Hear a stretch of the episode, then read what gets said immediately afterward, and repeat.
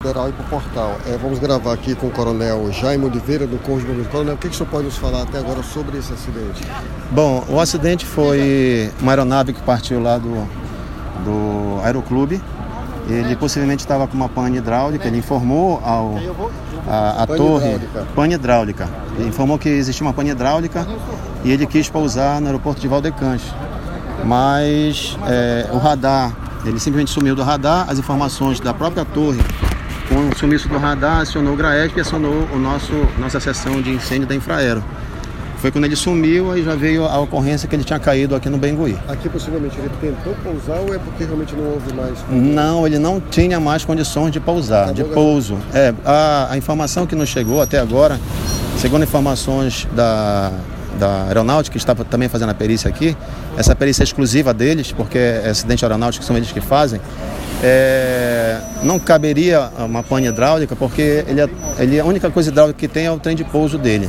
Né? Então, e a gente observou que a, na própria estrutura dele, se tivesse algum, algum tipo de vazamento ou algum tipo de material inflamável, ele já teria explodido, ou teria se inflamado, ou teria vazamento.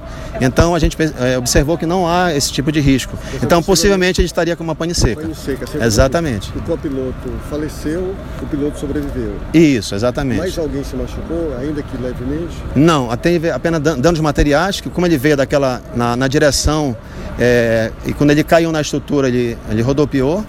Então houve abalo em duas estruturas de, uma, de residência que eu já avaliei uma delas. Para mim corre risco de colapso. Eu já até informei para acionar a Defesa Civil Municipal. Coronel, qual foi o trabalho do Corpo de Bombeiros aqui no local?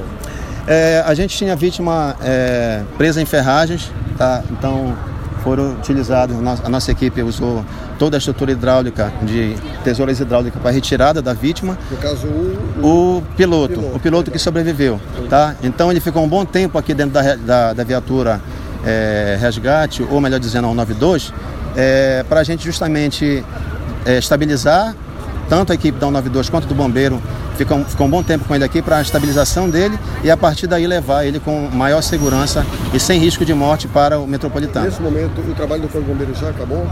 É, a partir de agora o trabalho do bombeiro já tá- está quase finalizado. Por quê? Porque existe risco é, na estrutura de desabamento, gente- nós vamos orientar também a, a- a aeronáutica, porque ela vai ter que bater fotos e avaliar o local. Então vamos fornecer EPIs para eles entrarem e avaliar a segurança como um todo para eles. Coronel, obrigado. Obrigado. Bom trabalho. E, Samara, estou disponível. Eu preferia uma coletiva, cara, porque sem um de cada um. Não, pois é, mas é isso que a gente está tentando organizar. A gente vai trazer liberado, liberado ali para fazer só uma vez. Pois é, porque tem liberado, depois tem